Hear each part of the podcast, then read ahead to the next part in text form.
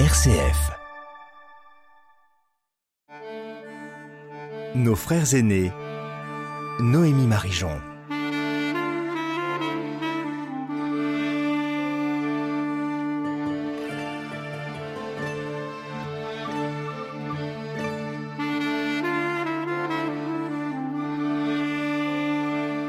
Qu'est-ce que la sagesse? Qui est la sagesse? Voici deux vastes questions qui relèvent sans doute plus de la philosophie que de la théologie.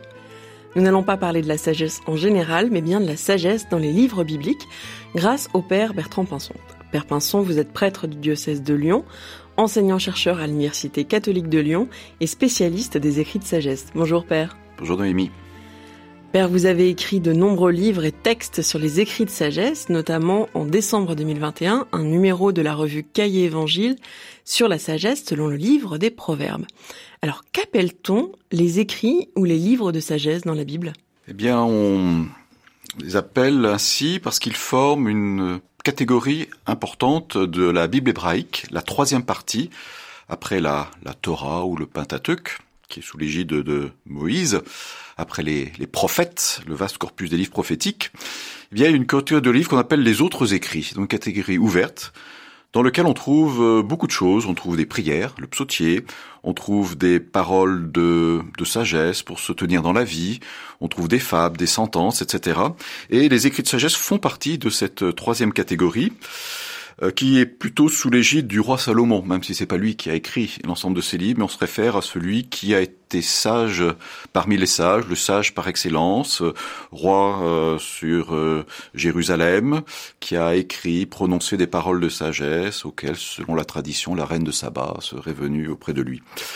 Alors voilà, donc c'est cette catégorie qui a pour particularité de parler souvent du terme sagesse, hein, ou de sapientiel, ou de voilà d'une attitude du juste euh, face euh, aux autres, notamment les méchants, euh, la manière de se comporter en société, de vivre de son temps. La sagesse, on peut dire que la caractéristique, c'est que elle porte sur vraiment ce qui fait notre vie humaine. Voilà, le sage, c'est un curieux, un observateur de la vie, qui essaie de repérer un peu des constantes dans dans les lois de l'univers, dans les lois de la vie en société, et il va en tirer des, des règles pour sa propre vie. Donc la sagesse nous parle d'abord de nous, avant d'abord de parler de Dieu. RCF, nos frères aînés. Et alors quelle est la place de ces textes de sagesse? Ils sont, ils sont plusieurs à la fois dans les traditions juives et dans les traditions chrétiennes? Alors, effectivement, les traditions juives et chrétiennes ont en commun de contenir ces livres de sagesse et d'en faire la, un peu la règle de, leur foi, hein, des livres inspirants pour leur foi. Dans la tradition juive, eh bien, euh, le nombre de livres est, variable. Euh, par exemple, si on s'inspire d'une tradition pré-rabbinique, je pense par exemple à la communauté juive des Samaritains, ils n'utilisent pas du tout les livres de sagesse. Ils ne les reconnaissent pas comme inspirés, ils ne reconnaissent que, que le livre de la Torah. En revanche, si on regarde une communauté plus tardive, la communauté des Esséniens, qui résidait à Qumran, au contraire, il pléthore de livres de sagesse. Plus que ce qui, ceux qui sont dans le corpus actuel. Voilà, exactement. Il y a plein de livres voilà, qui ne sont pas reconnus dans le corpus de la Bible hébraïque. Euh, pour les, les livres de la, la Bible d'Alexandrie, c'est-à-dire de la communauté juive de langue grecque, qui a inspiré euh, les, les, les, auteurs chrétiens de la Bible, eh bien, on reconnaît euh, les trois principaux livres euh, de la sagesse qui ont été transmis en hébreu, c'est-à-dire le livre des Proverbes, le livre de Job et le livre de Coëlette. Et on y a ajouté deux autres livres qui sont reconnus uniquement par euh, cette, cette communauté juive d'Alexandrie, qui sont les livres de la Siracide et puis le livre de la sagesse de Salomon. Voilà. Et c'est ces cinq livres que nous retrouvons dans la Bible chrétienne. Voilà. On les appelle les deux canoniques puisque inscrits dans un deuxième canon. Donc nous avons en commun un certain nombre de livres et euh, la tradition chrétienne retient cinq livres particuliers. On parle à ce titre de Pentateuque sapientiel. Ça fait écho au Pentateuque de, de, de Moïse et on met ces cinq livres du Pentateuque sapientiel sous l'égide du roi Salomon. Et est-ce qu'ils sont beaucoup utilisés, soit dans la liturgie, soit dans la vie commune, aussi bien chez les juifs que chez les chrétiens, ou est-ce que c'est plus oui, de la réflexion? Voilà, c'est plus une réflexion sur la vie. On, on, les, on, les, utilise peu, on les ouvre peu pour la prière liturgique. C'est un peu, à mon avis, dommageable parce qu'ils sont d'abord nombreux et je pense qu'ils peuvent être inspirants pour pour la vie du croyant. Ils sont peu commentés euh, par euh, par les rabbins. Hein. Ils sont peu commentés par les pères de l'Église. Euh, alors, mis à part peut-être les psaumes hein, qui ont un statut particulier parce que c'est une prière, mais regrette que ces livres aient peu été voilà étudiés, lus, commentés, priés. Euh, je vois dans la liturgie de, de l'Église catholique, ces livres, on, on, les lit peu, on les connaît peu. Et je pense c'est des grands oubliés.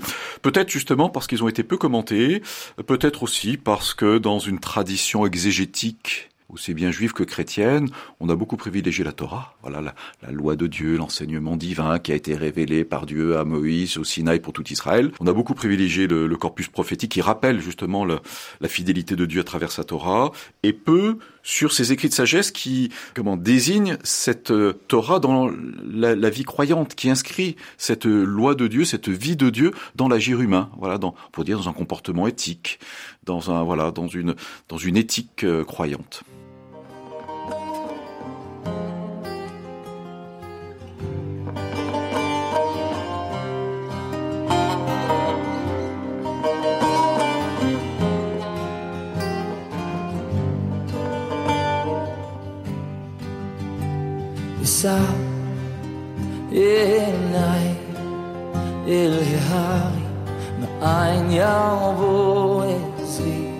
עזרי מאמא אדוני נושא שמיים וארץ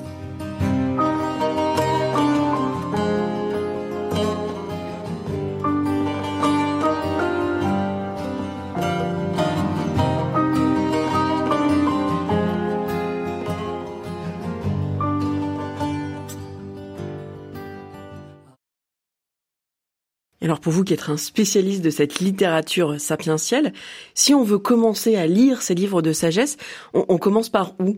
Quelle est la porte d'entrée pour vous? Ben, il y en a plusieurs. il n'y a pas une porte unique. Hein.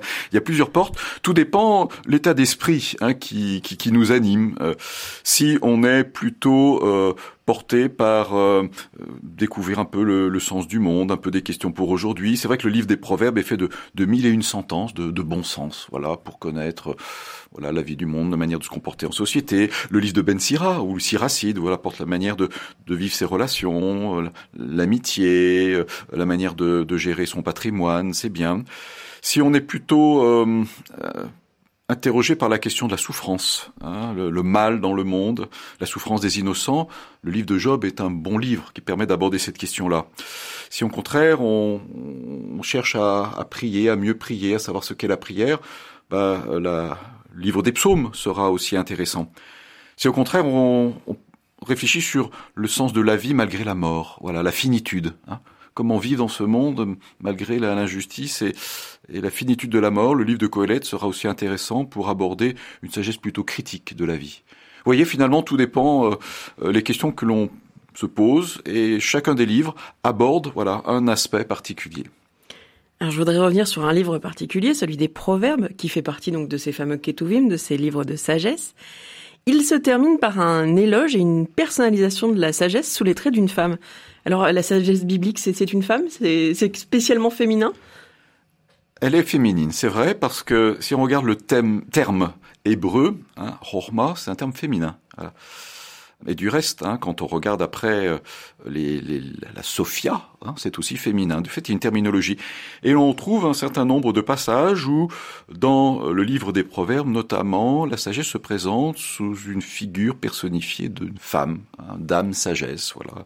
Puis il y a ce très beau éloge de la de la sagesse euh, à la fin du chapitre 31 euh, du, du livre des Proverbes, donc à la toute fin du livre, on présente l'éloge de cette femme, voilà, qui est la sagesse par excellence. Et, et dans la tradition chrétienne, on a vu la figure de l'Église, de Marie, etc. Euh, mais je ne dirais pas que la sagesse est euh, spécifiquement féminine. Elle est aussi masculine parce que j'ai parlé de Salomon, hein, qui est un, homme, un roi.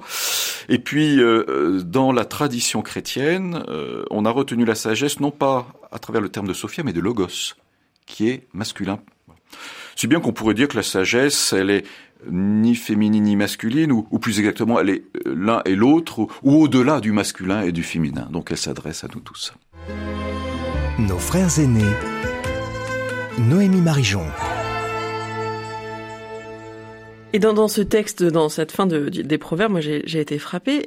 Comment il se présente ce texte? Qu'est-ce Quelle est sa forme? Euh, que je crois qu'il y a un écho justement à une, la sagesse au début et à la fin, une espèce de miroir euh, au début et à la fin des proverbes. Est-ce que vous pouvez nous en parler un peu plus?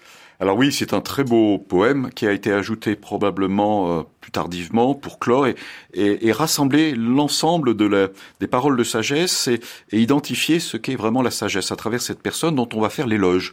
Probablement s'agit-il d'un éloge funèbre d'un mari qui, voilà, va faire euh, euh, l'éloge de cette femme parfaite, maîtresse de maison, bien à ses affaires à la maison et bien à ses affaires économiques puisque elle est probablement euh, à la tête d'une petite entreprise de, de, tissus, de draperie. La particularité de, de son attitude, c'est d'être à la fois euh, proche de, de, sa famille et en même temps ouverte aux autres et en particulier des plus pauvres. Sa main qui s'active à la fois pour, pour tisser, sa main elle s'ouvre aussi aux nécessiteux et aux pauvres. Et c'est ça qui peut vraiment reconnaître en elle euh, la, type de la sagesse, hein, et, on dit hein, cette, cette sagesse, qui, la trouvera, hein, et, que toi, eh bien, tu, tu surpasses toute sagesse qui soit. Et je pense que ce livre est digne d'intérêt pour nous aujourd'hui, euh, qui que nous soyons, euh, quel que soit notre état de vie, pour découvrir que la sagesse nous invite à accueillir le meilleur de nous-mêmes, et en même temps pour nous ouvrir aux autres, et en particulier les plus pauvres. Merci beaucoup, Père Bertrand Pinson, pour cette découverte de la sagesse biblique.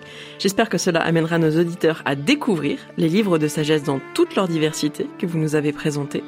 Nous nous retrouverons la semaine prochaine pour aborder une question un peu iconoclaste. La sagesse sauvera-t-elle le monde?